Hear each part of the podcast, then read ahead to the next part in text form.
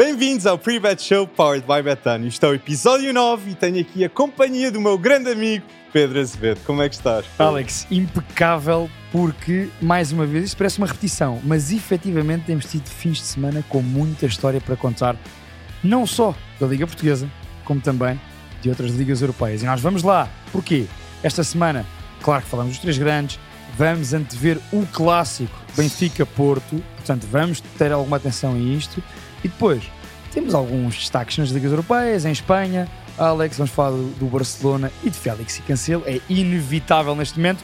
E vamos também à Premier. E depois temos ainda o que, Alex? Uma revisão do, do, de, também do, do Derby de Londres e previsões da Premier League. E não se esqueçam de dar as vossas previsões dos jogos que estão aqui a passar atrás, porque nós no final do podcast, do episódio 9, iremos dar as nossas previsões. Mas nós Exatamente. queremos dar um destaque às pessoas do podcast e obrigado a toda a gente que comenta em todos os episódios do Pre-Bet Show. Eu quero dar um especial obrigado ao BFA Mourão, que diz que é o melhor podcast que houve. E e quero ao João Teixeira, obrigado por nos estares a ouvir sempre. E André Salvador, que não só deu-nos um apoio muito forte, Verdade. mas também deu uma grande descrição das suas previsões. Por isso, pessoal, sejam audazes e façam as vossas descrições para ser mencionados por um de nós, não é? Tal e qual, Alex. Olha, eu tenho um, um bom exemplo para dar. O DAKR, por exemplo, comentou, fez um excelente comentário.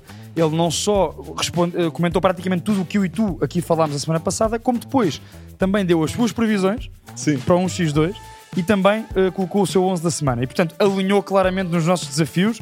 É exatamente isto, alinha nos nossos desafios. Eh, o Alex eh, referenciou agora, eu também, DAKR, toda a malta que o Alex referenciou agora, muito obrigado pelo vosso apoio e pela vossa participação nos desafios que eu e o Alex nos propomos a fazer semanalmente. E não esquecer, alguém disse eu vou ser audaz e de facto foi audaz. Verdade. Diomandé, top 5 centrais do mundo daqui a 5 anos. Tu foste audaz, Francisco Reis. Exatamente. Mas, estás connosco, estás connosco. Exatamente, exatamente. E cheguei aos 100 likes, bora lá, é só meter um like lá em baixo. Alex, hum, indo aos três grandes, porque, e eu disse, há clássico esta semana. Atenção, jogo grande, jogo importantíssimo para as contas do Campeonato Português. Alex, proponho começarmos pelo Porto, para, para, para analisar a equipa de Sérgio Conceição. Foi um Porto eh, afirmativo, estes últimos dois jogos, um Porto afirmativo na Champions, como acho que todos nós esperávamos e esperamos sempre do Porto na Liga dos Campeões. E esperamos também sempre quanto ao Benfica. E, e esperamos também contra o Benfica, e portanto, esse vai ser um ponto de análise para o clássico. Uhum. Mas no regresso à Liga Portuguesa, uh, mais uma vez um Porto com algumas dificuldades, com uma vitória nos últimos minutos e que, na minha opinião, teve dificuldade para não só furar o bloco do Gil Vicente, como fazer face aos- às boas transições ofensivas do Gil Vicente. Uma boa equipa que se apresentou em bom plano no Estádio do Dragão.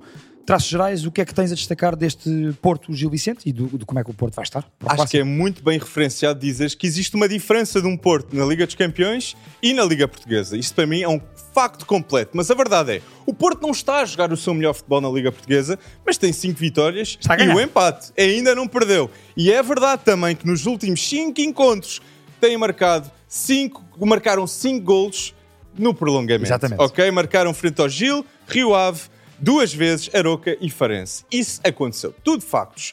Mas nós sabemos, ambos sabemos, que quando o Porto está na Champions League ou joga contra o Benfica, nós temos um Porto super preparado e com o que faz melhor. Raça, Quando- re- reação à perda de bola, sempre em cima. E qualquer jogador do Porto sabe, daquele balneário é inadmissível perder frente ao Benfica. E no Estádio da Luz, o Porto sabe que uma vitória frente ao Benfica mudou uma época. E mudou a época do Futebol Clube do Porto, a época passada. Desde então era só vitórias. Até agora, só vitórias. Sim. Mudou. E acho que pode. Vamos ver, vamos ver. Metam as vossas previsões antes de nós darmos as Exatamente, nossas, nos exatamente. comentários. Alex, eu acho que hum, essa questão é muito importante. Eu acho que neste tipo de jogos eh, em que puxam mais por esse lado mais competitivo do Porto, portanto, quanto mais o adversário é difícil e do mesmo nível do Porto, mais a equipa do Porto, como tu disseste bem, se sente confortável a pressionar alto, hum, a reagir rápido à perda da bola e, portanto, essa intensidade que a equipa de Sérgio Conceição coloca neste tipo de jogos é importantíssimo para conseguir hum, ali hum, diferenciar algumas, de, de algumas lacunas que nós vemos na equipa do Porto. E, no- e neste momento, ainda no seu modelo de jogo, que eu acho que com o tempo Sérgio Conceição vai lá chegar, ainda não chegou ao ponto que ele quer. Isso claramente já percebemos. E, e algo a nível mental, eu acho que muda muito. E des- desculpem pessoas, para as pessoas lá em casa que estavam a dizer isso não é verdade, isso não é verdade. Naquele jogo na luz, o Porto perdeu. Ah, até agora, foi na Supertaça. Foi na Supertaça. E a verdade é, o Benfica, nos últimos três jogos frente ao Porto, tem duas vitórias. Se formos a ver o recorde nos últimos 20 jogos, Bom, a é- história é muito diferente, ok? Eu tenho aqui, nos últimos 20 jogos, 4 vitórias do Benfica, 11 derrotas e 5 empates. Por isso, para mim, o Porto, eu sei que joga fora, mas devido à raça, devido a Sérgio Conceição, que é um fator gigante, o Porto tem de ser talvez um pouquinho mais favorito. Achas?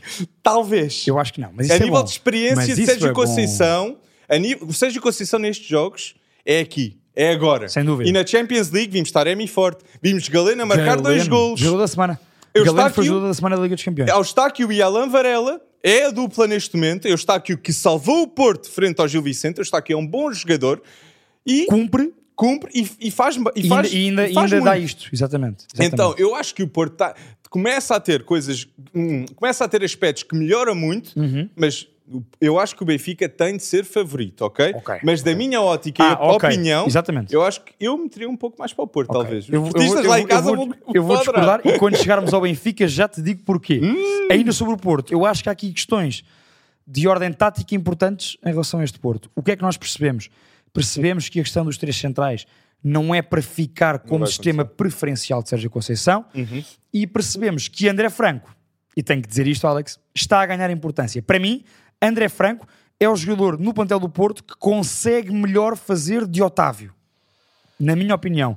Taticamente, com aquilo que Conceição pede com e sem bola, eu acho que André Franco está a ser cozinhado para isso.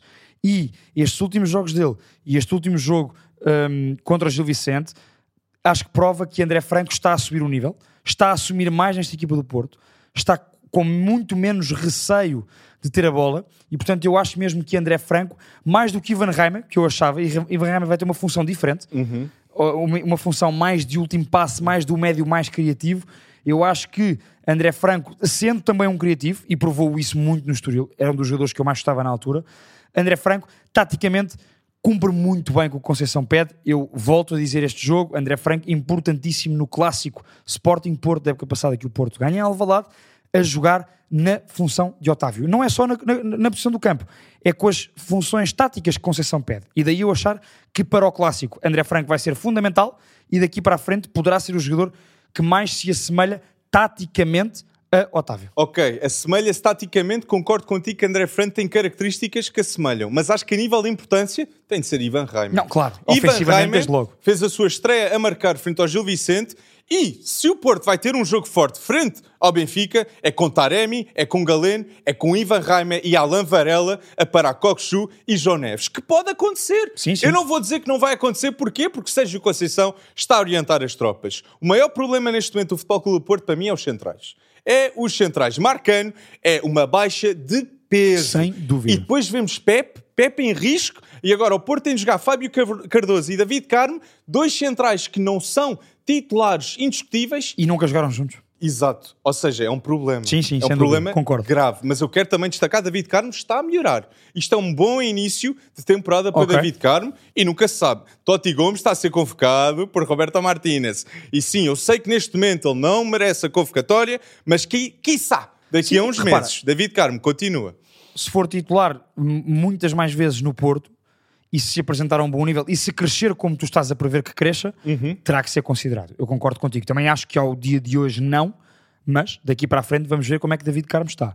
Deixa-me só dizer, em relação a Ivan Reimer, para não ser mal interpretado, é isso que eu dizia. André Franco, taticamente, portanto, aquele papel do Otávio, mas Ivan Reimer, no último terço, Ok. na decisão, sem dúvida que é o jogador para assumir É ele. essa, essa- a, defini- a definição do Porto passará sempre pelos, pelos pés de Ivan Reimer. E não é à toa que eu tenho no 11 a semana, já vou dizer mais à frente. Portanto, Ivan Reimer, sim, sem dúvida, já deu uns pozinhos daquilo que poderá fazer e eu acho que com a confiança a crescer, mais habituado a Sérgio Conceição e à sua exigência e ao modelo de jogo de Sérgio Conceição, Uhum. dentro deste sistema, acho que Ivan Reimer poderá sobressair cada vez mais. Ah, gosto, gosto. E nós não vamos dizer já Não. as nossas Só previsões. depois de irmos ao Benfica. Exatamente, mas vocês podem dizer lá nos comentários, Exatamente. por isso eu espero ver muitos comentários sobre o jogo do Benfica e do Futebol Clube Porto. Mas o Benfica Alex, foi é verdade. a Portimão e, e ganhou 3-1. O que é que achaste, Pedro? Olha, desde logo, deixa-me dar esta nota inicial, uh, fiquei muito contente com uma coisa.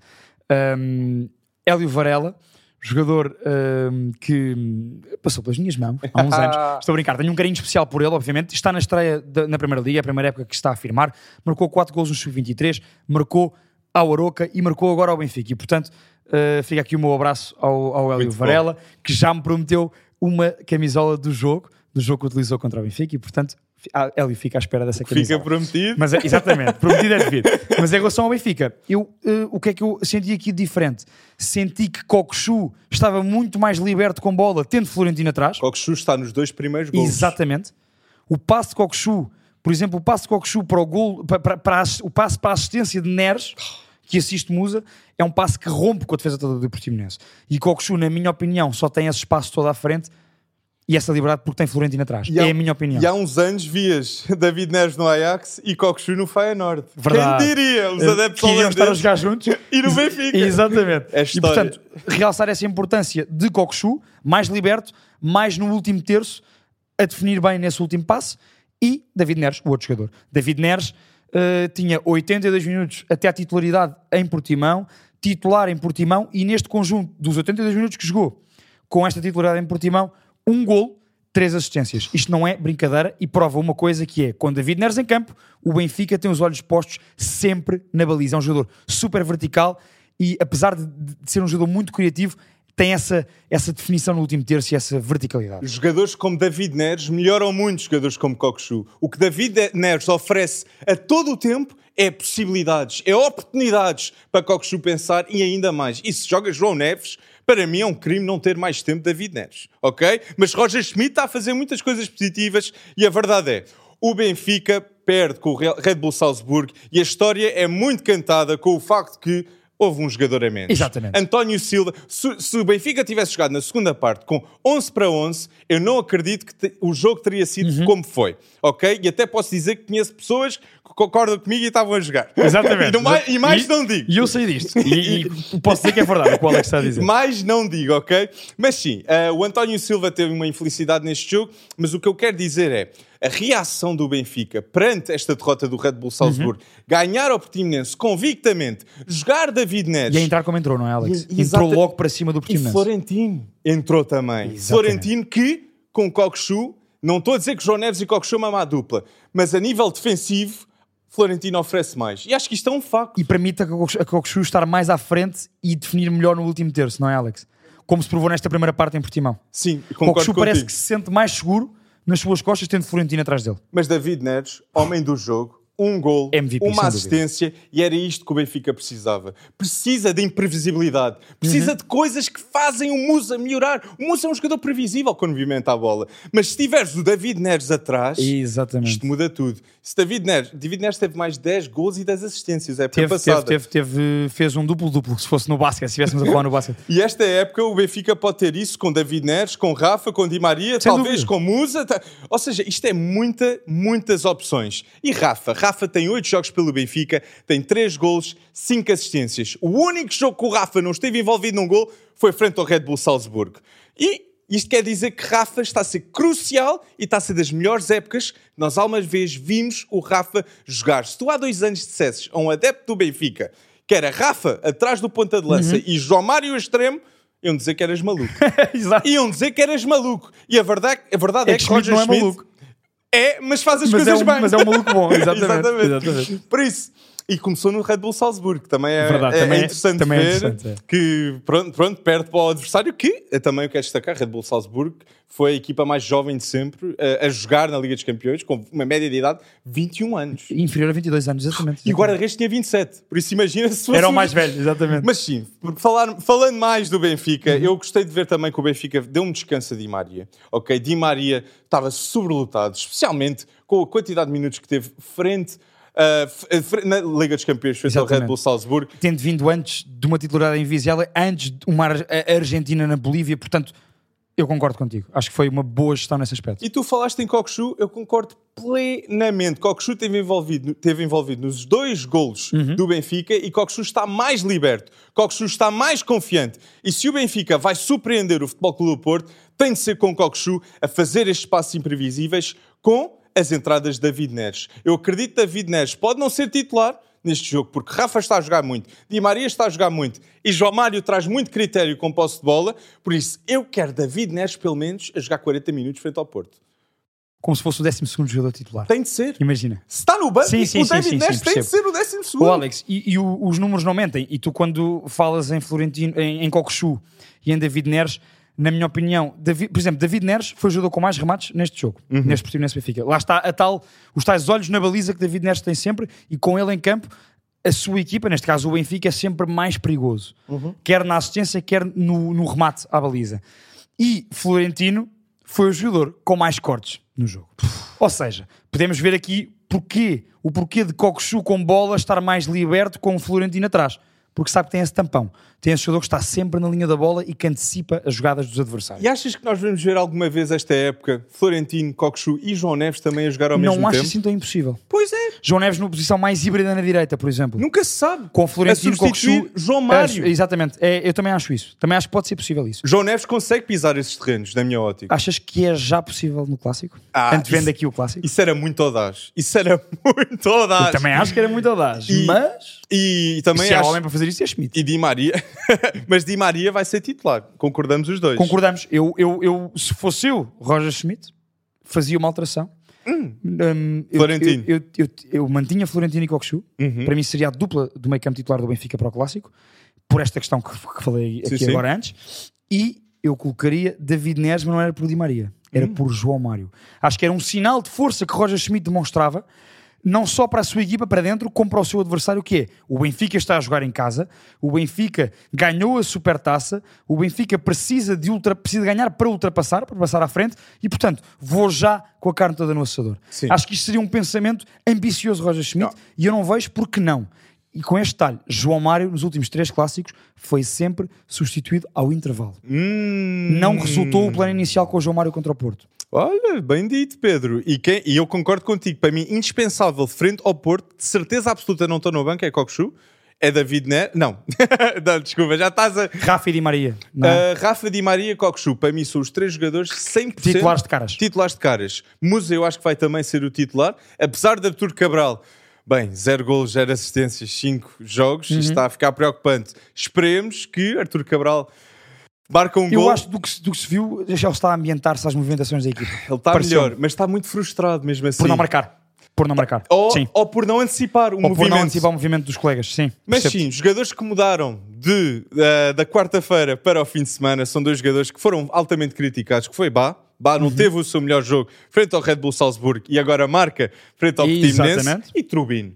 Trubin tem um excelente momento frente ao Portimonense em que ia ficar dois igual se Trubin não defendesse aquele penalti. E esse penalti vai dar confiança a um jogador que necessita, depois do mundo todo, estar a vê-lo na Liga dos Campeões, Uhum. que não teve um jogo positivo. Por isso é apostar mais em Trubin e é ter confiança num jogador que tem muito- muita qualidade e muito talento. E Roger Schmidt sabe disso. Essa questão da confiança é importante. Quando se fala em relação às pontas de lança, que até marcarem o primeiro gol estão ali nervosos e ansiosos por não marcarem, para os guarda-redes é importante um lance destes Muito em que ele dito. consegue ser decisivo para a sua equipe. E, portanto, eu concordo contigo. Acho que este momento pode ter sido um virar de página para Trubin e um momento de afirmação. E provavelmente a partir daqui estará muito menos ansioso. Porque, por exemplo, o Trubin destacou-se muito neste jogo a jogar com os pés. O primeiro gol do Benfica nasce de uma saída de bola com o Trubin que faz um passe a romper linhas rasteiro entre a defesa e o meio campo do Benfica. E, portanto, acho que esse momento, Alex, concordo, pode ser decisivo para o futuro. Posto isto, Alex, tu achas que Morato vai ser titular no Clássico porque é ele que vai jogar em Milão no jogo a seguir? Porque António está, está suspenso. Eu acho que António Silva vai jogar este jogo com o Porto. Joga, oh, pronto, ok. Então achas que o Schmidt não vai manter Morato nesse sentido de ter depois o jogo de Milão? Eu Já acho, que vai ser Morato a jogar em Milão. Eu acho que vai ser António Silva. António acho Silva. que António acho que Silva e que. Otamendi acho que é acho a que é a melhor dupla. Uhum. dupla, na minha ótica. E imagina, agora vamos dar as nossas previsões do É- que Benfica. Porto. E o Benfica ganha, empata ou o Porto é que ganha? Para mim é um facto que o Benfica tem o melhor plantel. Para mim é um facto que o Benfica está a praticar melhor futebol do que o futebol Mais Clube do Porto. atrativo, pelo menos, não é? Exato. Mas o Porto está a vencer. Tem 5 vitórias e tem um empate. O Porto venceu 11, tem 11 vitórias nos últimos 20 jogos frente ao Benfica. Uhum. Venceu por tem Sérgio Conceição. E tem uma plena necessidade de vencer este jogo no Estádio da Luz. Eu vou apostar no Porto, talvez, neste jogo. Então, dois Portos. Devido à necessidade de Sérgio Conceição querer impressionar e Uhum. querer ter aqui uma chamada e uma, uma diferença para a, para a época. Inspiração. Sim, sim. E o Porto consegue fazer isso frente ao Benfica, como fez a época passada. E resposta à Supertaça. E, e- em resposta à Supertaça, e tendo em conta este dado que tu referiste, 11 vitórias nos últimos 20 jogos, e, este- e o treinador eh, nessas 11 vitórias, Sérgio Conceição. Exatamente. Eh, Eu percebo esse teu ponto. Eu vou ao contrário. Isto também é, é giro nós eh, discordarmos um do outro. Eu vou um eh, Benfica. Acho que é, se há jogo tripla, é o clássico. Benfica-Porto é um jogo tripla. P- pelo momento das duas equipas e por, estas, por estes aspectos positivos e negativos que eu e tu agora, nos últimos minutos, referenciámos em relação a cada uma das equipas, hum, eu vou pender a minha aposta para Benfica porque acho que o Benfica está a praticar esse futebol mais atrativo. Se será mais eficaz ou não, veremos no jogo, mas e acho que para o Benfica será muito importante ganhar ao Porto para depois poder ir a Milão com outro conforto, Com gol de Maria. conforto emocional, eh, com gol de Maria, com gol de Maria. Eu arrisco gol de Maria. Eu vou arriscar gol de Ivan Reimer, talvez. Mas Ele estreou-se a atenção, marcar. Eu acho que ambas marcam.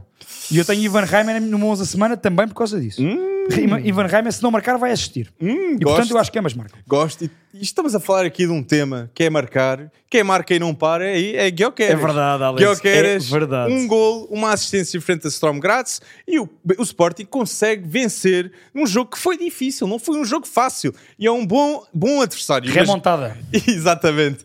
E Guioqueres, depois de 565 dias, sem ser substituído, finalmente foi substituído frente ao Rio Ave. Eu acho que não é uma mudança tática, é mudança de vida ao físico, ok? O homem não pode estar sempre a jogar e nem foi substituído nesse jogo de Liga Europa. Pois não, pois não. Que eu estava altamente à espera disso. Mas Ruben Amorim diz- disse na conferência de imprensa pré-jogo que Guioqueres eh, tinha um toque e, portanto, poderia acontecer isso, como, como de facto aconteceu.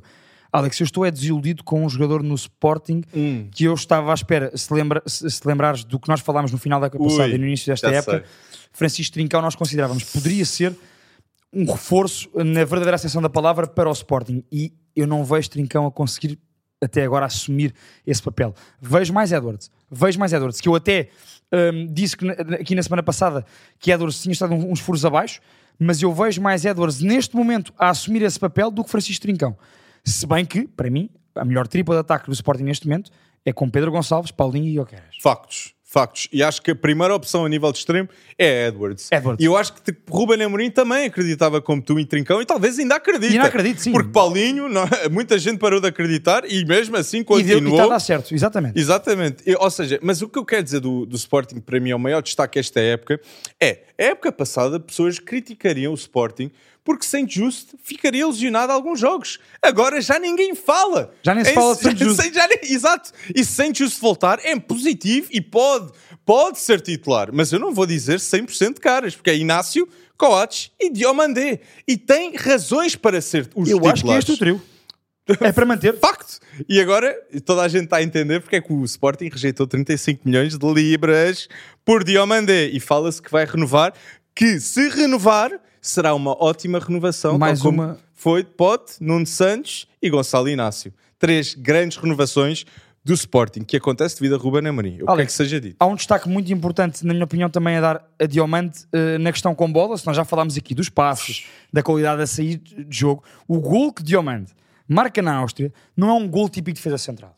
Verdade. Não é que ele, não, ele não- foi, foi numa bola parada, mas não foi, ele não foi lá acima de cabeça. Não, não. Diomante está à entrada da área, Ele faz, finta, ele faz o lance. ele faz o lance, ele recebe a bola, finta um adversário e remata uma bomboca linda para dar a vitória. O gol não existe até ele fazer o drible. Exatamente. E, E, portanto, isso a um central? É isso mesmo. E portanto, aqui também destacar essa qualidade com bola Muito no aspecto Pedro. ofensivo de Diomande. Não é só na saída de bola, ele também faz a diferença lá à frente. Muito bem dito. Portanto, quero dar esse destaque. Se- Fazendo a diferença ou não, Alex, hum, um X ou dois, Farense, Sporting. 2, Sporting. Acho que o Sporting está a ter um início de época muito bom e vai continuar. Atenção, jogo difícil. O Farense tem sido, perdeu, perdeu agora em, em Moreira de Cónegos, mas tem sido uma das equipas, uma das boas surpresas eh, das equipas que subiram de divisão para esta época. Mas sim, eu também concordo contigo, pelo momento do Sporting, pela confiança e por estes jogadores, Diamante, Pote, uh, Guioqueres, este, este conjunto de jogadores que eu e tu falamos que tem estado em grande forma, Yulman, Morita, o Sporting, eh, eu vou a dois Sporting. Nós também. temos uma Vou liga agora com Guimarães forte, Aroca forte, Boa Vista forte. As equipas Olha. fora dos quatro grandes, neste caso, estão, estão a, mo- a Alex, melhorar muito. E, e isso facilita muito, as- facilita ou dificulta as nossas escolhas para o 11 da semana. Porque com mais equipas em boa forma, com bons plantéis, nós temos aqui um leque de opções muito maiores. E eu tenho que dizer isto, Alex, tu não sabias, porque eu escondi os resultados de ti. Alex, 47,78. Eu, Pedro, 54,92. Mais uma vitória no 11 da Ah. semana, Alex. Oh, Four in a row. Por favor, ajudem, ok? Comentem o que é que Dê uma vocês... explicação, Alex, só O que é que vocês meteriam no 11 da semana? Mas eu vou dizer aqui de Diz primeira e vai ficar. 11 da semana... eh, Com a ajuda, 11 da semana com a ajuda da Bet, ah, da, Da Goal Point. da Goal Point. Da Goal exatamente. com a ajuda da- Betano e da Goal Point. da Goal Point, exatamente. Em que nós só podemos escolher dois jogadores por equipa. Eu tenho Luís Júnior na baliza, tenho Nuno Santos a defesa esquerda com Bernardo Vital, David Carmo e Vítor Gomes e depois o meu trio de meio campo com Morita, Kokshu e Yusuf e o meu trio da frente com Ivan Raime, Bozenik e Di Maria. Isto é o meu 11 da semana. O meu 11 da semana, eh, eu vou com Mateus Magalhães na baliza, Victor Gomes do Braga, Galovic do Aroca, Ruben Fernandes Gil Vicente e Bruno Onyamachi do Boa Vista são os meus quatro defesas. No meio campo vou também com Zaidu Yusuf do Ah. Famalicão, Martineto do Gil Vicente, que fez um belíssimo jogo no Dragão, e Orkun Kokshu, que eu acho que vai ser decisivo no Clássico. Na frente vou com Ivan Raime, que também terá o seu papel a dizer importante no Clássico, e Pedro Gonçalves e Cristo Gonzalez. Vou com um ataque móvel, Ivan Raime, Pedro Gonçalves e Cristo Gonzalez. Comentem os vossos 11 da semana e digam se estão mais se preferem o 11 do Pedro ou do Alex. Mas o Pedro está aqui, está, estás com os Até wins. agora eh, estou numa maré de sorte, Alex. Mas maré de sorte também pode ser dito para o Barcelona. Mas para mim, não, não, não. não. Não é, Não é sorte, sorte. nada. Não é sorte nada. Isto é João Félix e João Cancelo. Porque no momento em que João Cancelo e João Félix entraram, o Barcelona só ganha. Quatro jogos, quatro vitórias. E quem vê o jogo contra o Celta, isso não teria acontecido em menos de 10 minutos sem Félix e sem Cancelo. O, o impacto imediato e que assistência de Gavi que parecia o Xavi por uns segundos. Aquela assistência de Gavi que ele fez para Cancelo foi surreal. E eu quero dar um destaque inicial aqui para João Cancelo é o melhor lateral direito. Vamos ter calma, espera aí. Não tenhas calma, não tenhas calma. Não, não vou ter calma. Não tenhas calma, diz o que queres dizer. Desde Dani Alves, eu acho que João Cancelo vai ter a melhor época no Barcelona.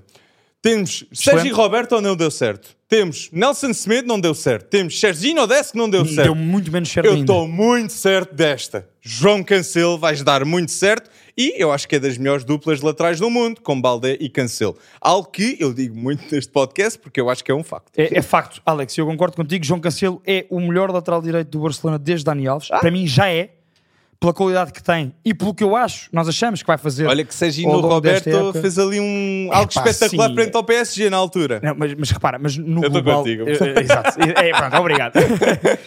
e para mim, acho que é impossível fugir à influência, concordo contigo, de João Cancelo e de João Félix. Uh, não é só no jogo com o Celta de Vigo, mas já que foi este jogo desta jornada, o Barcelona não fez um jogo por aí além. Há aqui uma diferença, que eu acho que o Barça este ano tem melhor plantel do que tinha. Muito melhor. Ou seja, mesmo num jogo em que o Barça coletivamente não se consegue impor, que não conseguiu perante o Celta de Vigo, hum, eu acho que as individualidades fizeram a diferença. João Cancelo, quando foi lá à frente, fez a diferença. João Félix faz um praliné, aquilo para mim é um praliné lindíssimo, para depois, claro, que se aquele passo, se aquele passo fosse para Morata, não dava em gol. foi para Lewandowski e, portanto, Lewandowski não vacila. E, tal como a assistência de Cancelo. Lewandowski é que Cancelo, Félix, mas também é preciso ter um 9 como Robert Lewandowski. Factos. Agora, se tu fores ver, o jogo está difícil, não é? Como é que provamos que o plantel do Barça é forte? Quem é que Xavi vai ao banco para mudar o jogo? Xavi vai buscar ao banco Ronaldo Araújo, vai buscar Pablo Gavi, vai buscar Rafinha, vai buscar Yamal e vai buscar Alejandro Balde. Xavi foi buscar estes jogadores ao banco. Virou o jogo. Algo e, portanto, que não aconteceu no início quando ele estava no Barcelona. Precisamente, Alex. E Barcelona, o recorde, da, uh, o recorde de Xavi na La Liga com o Barcelona é de 70 jogos, 50 vitórias, 10 empates e 10 derrotas. E quem vê o trabalho feito da equipa, de quem estava lá antes dele chegar e quem está agora, percebe que é muito trabalho do treinador. Lamine Yamal, Baldé, Gavi melhora muito, Pedri melhora muito, Ronaldo Araújo é diferente. Tipo, Christensen dá certo. Há aqui muitas há muitos aspectos uhum. positivos. Mas o maior, João Félix, tem 3 golos, duas assistências e Lewandowski tem nos últimos 7 jogos 6 golos e 5 assistências. E vai ser dito outra vez: lembram-se de Seferovic!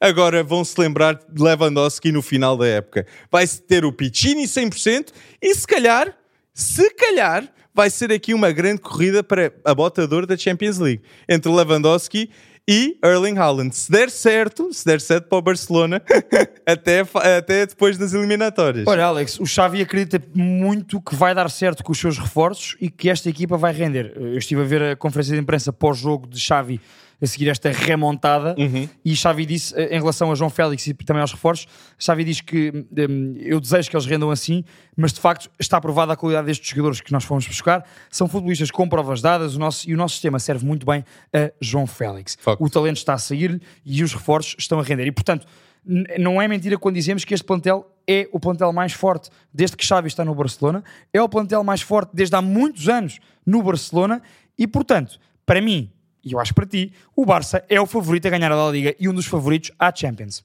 Factos. Factos once again. Disseste novamente e é um facto que o Barcelona, para mim, vai ser vai ser campeão da La Liga. Eu acredito mesmo nisto. Já, e, já assinas. Já assinas e, e eu já estava a dizer isto antes do Atlético ganhar o Real Madrid. Verdade. Ok? E Jude Bellingham está a ser espetacular, mas eu também quero dar aqui um destaque a dois jogadores de pé esquerdo na La Liga, ok? Que é Takefusa Kubo.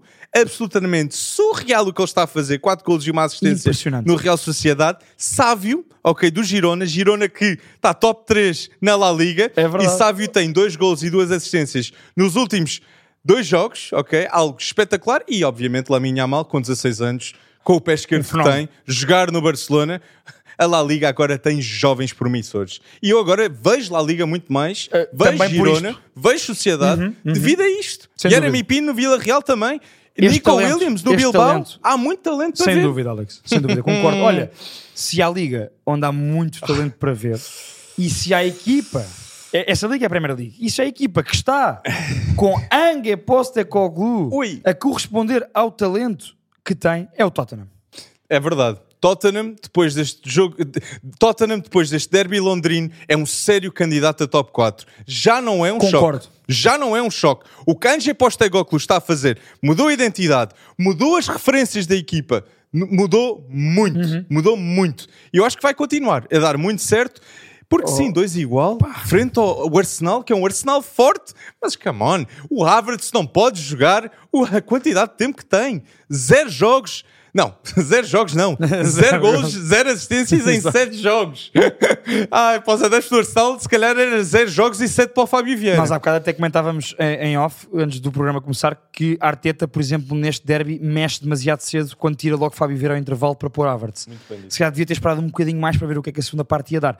E quando tu dizes que o Tottenham é sem dúvida um candidato sério ao top 4, tu não estás a ser um lírico, não estás a sonhar. Alex, neste momento tens Man City em primeiro com 18 pontos, Liverpool em segundo com 16, Brighton 15 e depois tens Tottenham com 14 e Arsenal com 14. Sem dúvida, o Tottenham, pelos resultados obtidos, pelo que está a jogar e pelas perspectivas de futuro que esta equipa de Postecoglou nos dá, o Tottenham para mim é um grande candidato ao top 4 esta época e eu pareço um maluco. Eh, o ano passado andei aqui o ano todo a criticar o Tottenham. Este ano, até agora, ainda só elogiei. Mas efetivamente, Ange Postecoglou é a diferença e está a fazer um grande trabalho no Tottenham. A Liga Inglesa é tão de loucos que depois de um derby londrino entre Tottenham e Arsenal, ambos ainda nem perderam. Ainda nem têm uma derrota na Liga Inglesa. E foi um jogaço, Alex. E um jogaço. E se virmos os dois igual, nós entendemos é e justo. dizemos... É justo. É um resultado justo. Justíssimo. Madison, duas assistências para dois gols de Son. Isso é das melhores duplas neste momento no futebol. Definitivamente na Premier League. Oh. Ange Postecoglou percebe o que fazer com Madison. Algo que Southgate mete a extremo esquerdo. Ninguém não pode acontecer. Dá essa liberdade a Madison. E- Mete Sarri e Bissouma atrás dele e solta Madison. E só quero dar aqui um, um, um detalhezinho. Eu- Podes, eu muito deixo. bom Vuskovic ser, uh, ser contratado pelo Tottenham, ok? Vuskovic, jogador que foi um grande destaque no Ajax Split na Youth League, contratado por 12 milhões dos melhores centrais de sub-18 no mundo. O Tottenham está a olhar para o futuro. Exatamente. E Postecoglou, como já o tinha feito no Celtic, é um treinador claramente de projeto. E, portanto, acho que é de valor dar essa importância. Para concluir em relação ao North London Derby, Alex, dizer-te isto. O jogo foi tão bom que teve 13 remates para cada lado. A posse de bola foi um bocadinho favorável ao Tottenham, mas bastante repartida. O Arsenal teve mais cantos. Mas, ou seja, podemos ver que foram duas equipas que jogaram sem medo de perder e às vezes nestes derbys há esse, esse Verdade. peso psicológico de quem perde ficar muito pior. Ambos foram para ganhar o jogo, deram espetáculo. Nas bancadas o público estava a vibrar. Os jogadores jogaram muito dentro do campo. Saca do lado do Arsenal, Odegaard, Madison e, e, e Son do lado do Tottenham. E portanto, só tenho elogios a dar. Quer a Arteta, quer a, a Postecoglou. Postecoglou esteve melhor estrategicamente, na minha opinião. Também acho isso. Mas acho que o Tottenham afirmou-se neste derby. Estrategicamente basta dizer que o Havertz foi substituído. não, mas eu estou-te a perceber. Acho que a nível do Tottenham construir novas referências foi muito difícil e nós sabemos, Martin Odegaard e Saka são destaques sempre agora, devido à época passada. Agora é Bissouma, agora é Madison. São novas, com a ausência de Harry Kane. Saka tem 86 jogos consecutivos pelo Arsenal. Saka está envolvido em todos os jogos, em todos os, está envolvido em quase todos os jogos do Arsenal, em todos os gols. Só há um jogo que não está. Um jogo que não está. Um jogador que é sub-22 ainda. Bukayo Saka. Por isso, isto é uma equipa diferente e um grande trabalho do Arteta. Sem ok? dúvida, Eu concordo. acho que neste momento, na Premier League, os maiores candidatos é número 1, um, Man City, Arsenal, Liverpool e depois eu estou aqui entre o Tottenham e o Newcastle, entre o quarto e o quinto. E o Brighton. E o Brighton, não podemos esquecer nunca o Sim, Brighton. eu, eu, eu- eu concordo contigo. Eu colo- coloco Man City acima. Eu nem disse United. E, e- e bem, não disseste muito bem. E, portanto, eh, eu, eu concordo contigo. Eu vou Man City eh, em cima. Agora depois é que eu discordo. Para mim, a seguir a Man City vem Liverpool. Uhum. Eu ponho Man City, Liverpool, Arsenal e tenho Tottenham entre Arsenal e Brighton Newcastle. E- e- Então, Ou seja, eu coloco Newcastle e Brighton ali, Vila aproximar-se, mas para mim o Tottenham está entre o, entre o nível Arsenal e o nível Brighton e Newcastle. E concordo, eu acho que o Liverpool. Atualmente, Eu, eu- atualmente. Eu, eu acho que o maior, o- a maior diferença entre o Arsenal e o Liverpool, apesar de eu achar que o Arsenal talvez tenha uma melhor 11, 11 total, é a estrela do Salah. Eu acho que não há nenhum jogador na equipa do Arsenal que é tão bom como Salah no Liverpool. É entre Saka e Salah, mas eu mesmo assim eu estou como o Salah ser melhor. Eu dizia-te a semana passada que o Salah andava a bater todas as semanas o seu próprio recorde. Salah em 2021 tinha um recorde de nove, nove jogos seguidos a participar com- eh, nos golos diretamente do, do- do Liverpool, com gol e assistência. Ou, ou com gol ou assistência. E já vai em 12 seguidos. 12 e, já é, e é o único jogador que fez isso na história da Premier Da League. Premier League. Isto não é E é recorde Salah, é um vez. recorde da Premier League. É o, não, recorde do O Salah. recorde já era dele. Já era os, dele. no- os tais nove jogos seguidos. e ele está a bater semana após semana. Ele bate o seu próprio recorde. Isto é de um jogador fulcral, de um craque autêntico da Premier League. Dos maiores que eu já vi na Premier League. E o registro é 222 jogos, 139 golos de Mo Salah. E o West Ham não é uma equipa fácil. Nada. West Ham, eu acho que o West Ham é das maiores razões que o Ajax está tão mal esta época, ok? Foi Porque o West. Ham foi buscar o Edson Alvarez e, o o Mohamed Kudus. E desde aí, e depois o Ajax nem contrata, nem contrata ninguém. Depois Exato. está dito ir embora, embora Allen, até fico não, o West nervoso. Ham tem uma bela equipa, sem dúvida. Exatamente. E vendeu bem cara a derrota em Anfield. E joga com Man City e joga com Liverpool e não foram jogos fáceis para ambas as equipas. Verdade, concordo. E tem de ser dito, Darwin Nunes agora, ok. Darwin Nunes com o meio campo que o Liverpool agora tem, com McAllister, Shoboslai, com Trent Alexander-Arnold, sempre olhar para a frente, Uhum. prestem atenção porque Darwin Nunes vai, eu acho, marcar mais de 20 gols nesta época da Premier Concordo League. contigo. Uh! 20 gols ou mais. Ah, da Premier League, tu dizes da Premier. Eu digo no total da época, acho que 20 gols ou mais. Em todas as competições? Sim. Ah, ok, estou contigo. Ele Aí é fez isso a época Aí passada. é fácil. A mim não me apanhas, meu. É, Mas sim, acho que é 20 gols da Premier League. Vou ser audaz com esta. Porque há uma discussão meu, entre Alexander e Isaac. Há vários jogadores que podem estar nesta discussão. Mas eu, espera aí, falamos aí, Isaac. Eu neste momento só quero dizer: 8-0 do Sheffield. O Sheffield United levou 8-0 do Newcastle. E há aqui coisas que é absolutamente audazes e surreais que aconteceram. Nessa vitória de 8-0. Há oito marcadores Diferentes. diferentes. É a primeira vez na história da Premier League que isso aconteceu. E neste jogo só, se fôssemos contar só este jogo, e o Newcastle só contasse que foi 8-0 contra o Sheffield, eles já estavam à frente de 11 equipas. 11 Alex. equipas nos golos E marcaram da Premier League. defesas, médios e avançados. Foi os setores todos. Só faltava Nick Pope ter marcado. Só faltava Nick Pope. E mais dois, literalmente. Exatamente. Mas por setor, estás a ver? Isso é de Uh. Sven Botman e Dan Burn marcaram, Bruno Guimarães, Shane Longstaff do meio campo, Almirão e Callum Wilson do ataque, e ainda tiveste, lá está, como tu disseste bem, Isaac e também, e eu sei que tu queres dar este Gordon. destaque, Anthony Gordon. Dois gols, duas assistências. Havia muito ódio perante a em janeiro, Anthony lembras-te? Gordon. Quando o Newcastle o foi buscar? Como é que eles gastaram 40 Tão milhões? caro. Não, não, não, não. É pá, por amor de Deus, meu. Como é que tu podes dizer isso se não vês o europeu de sub-21 Um e a importância? talento, Anthony Gordon. Ele no talento. Everton era a única coisa positiva. Só que já percebemos E que no Pickford. Everton. É exatamente. E E, Pickford. já percebemos que no Everton. Como é que queríamos que Anthony Gordon fizesse melhor no Everton se o Everton jogava o que jogava e que ainda joga, mas pronto. É, Everton Eh, vai, agora, vai New- ser difícil o não Newcastle, descer. o Newcastle, eu acho que não 10. Por acaso, olha, a equipa que perdeu com o Newcastle, Sheffield United, para mim, eu digo já, Sheffield United e Luton Town descem os dois de divisão. Eu, eu assino já aqui. E depois Estamos é em setembro, eu estou a dizer isto. Sheffield e Luton descem. Wolves, E para mim é entre Wolves Everton é- e Burnley. e eu incluo o Bournemouth aqui também. Hum, eu... Ou seja, nessa luta. Estes não dois- perdeu com o Chelsea, ao Luton- menos. Mas também, quem é que perde com o Chelsea? Luton. Um, Luton, exatamente. Estás a ver?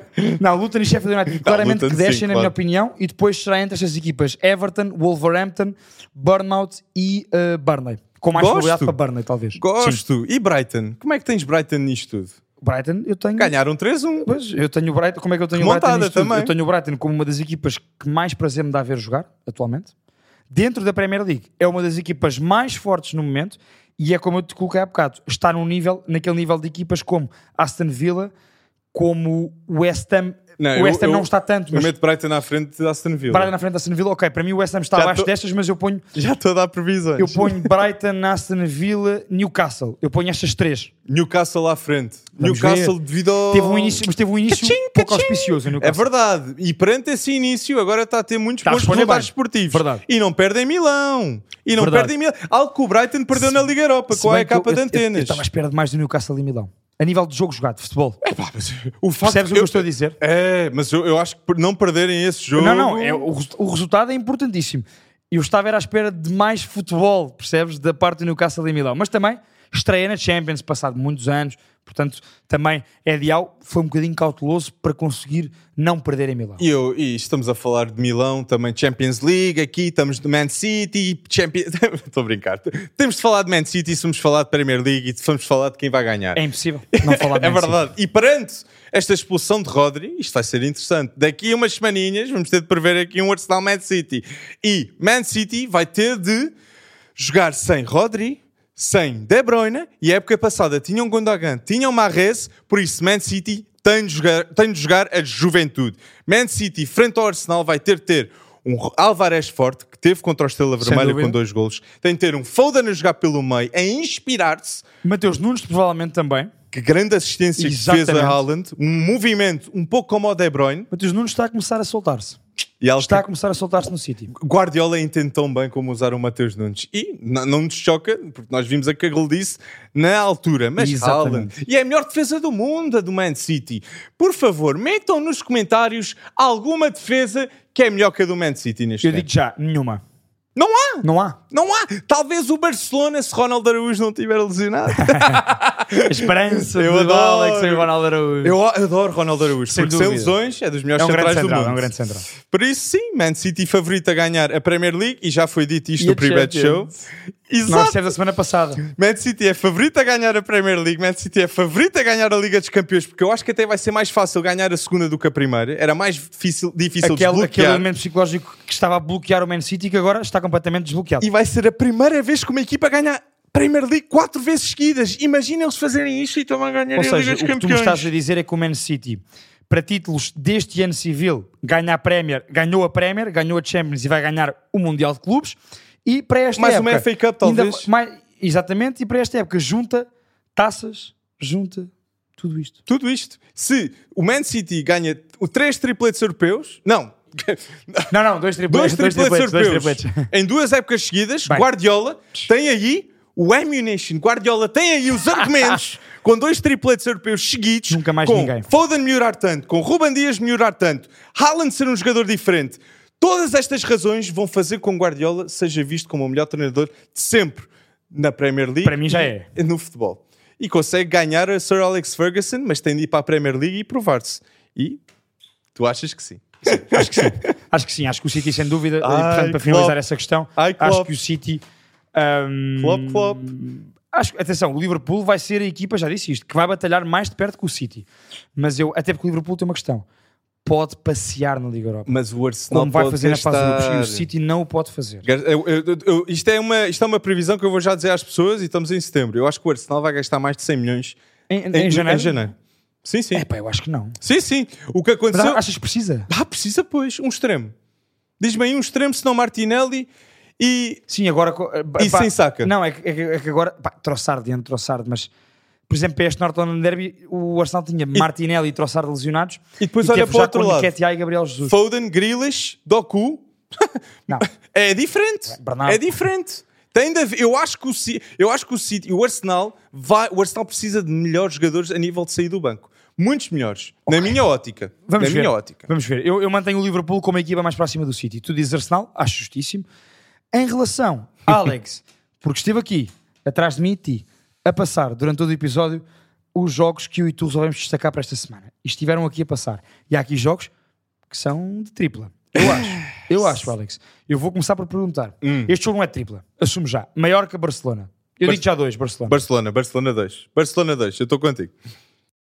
Tottenham Liverpool. Este jogo, sim, acho que é o jogo. Vocês comentem, comentem, ponham lá nos comentários do YouTube. Acho que vai ser o jogo em que eu, tu e a malta que nos vê vamos discordar mais uns dos outros. Porque é um jogo verdadeiramente de tripla. Eu acho que estas duas equipas vão acabar em top 4. Ambas marcam. Eu digo já aqui. Ambos marcam, concordo contigo, mas com um pouco de inspiração do que vi no Derby de Londres, vou X.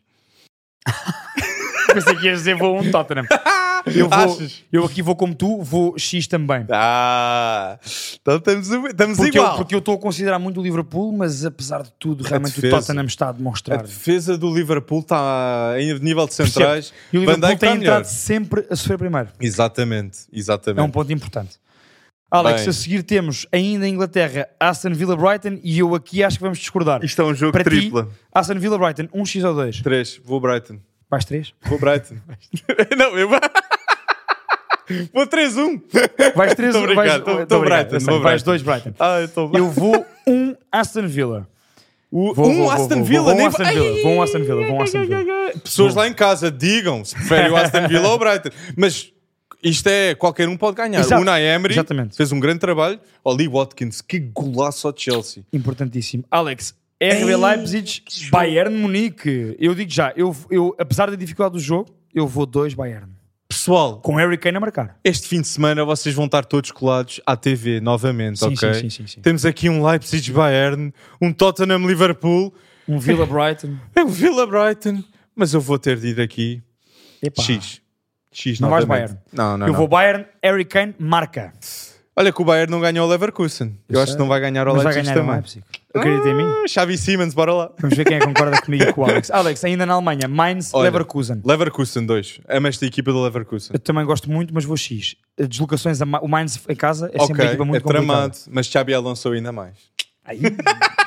O homem aposta tudo, as fichas todas em Xabi Alonso. Xabi Alonso Ball! Vamos viajar para o sul da Europa, para a Itália. Inter, Sassuolo, eu vou Ui. Inter. Vou um, apesar destes quatro que o Sassuolo na Juve. Berardi ainda está no Sassuolo. Como é que isto é possível? Apesar de Frategi ter saído e para, Para o Inter, e É já interessante. sabes como é que é? Lei do ex, Fratesi vai marcar ao Sassuolo. eu acho que o Inter vai ganhar Vais também. como eu, vais um Inter. Uma grande época do Inter. Cinco vitórias seguidas e só um gol sofrido.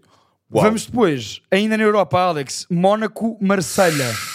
Mónaco-Marselha. Derby Isto do Sul. É um derby do Sul e é um jogo que eu vou Mónaco 1 com gol de Balogan.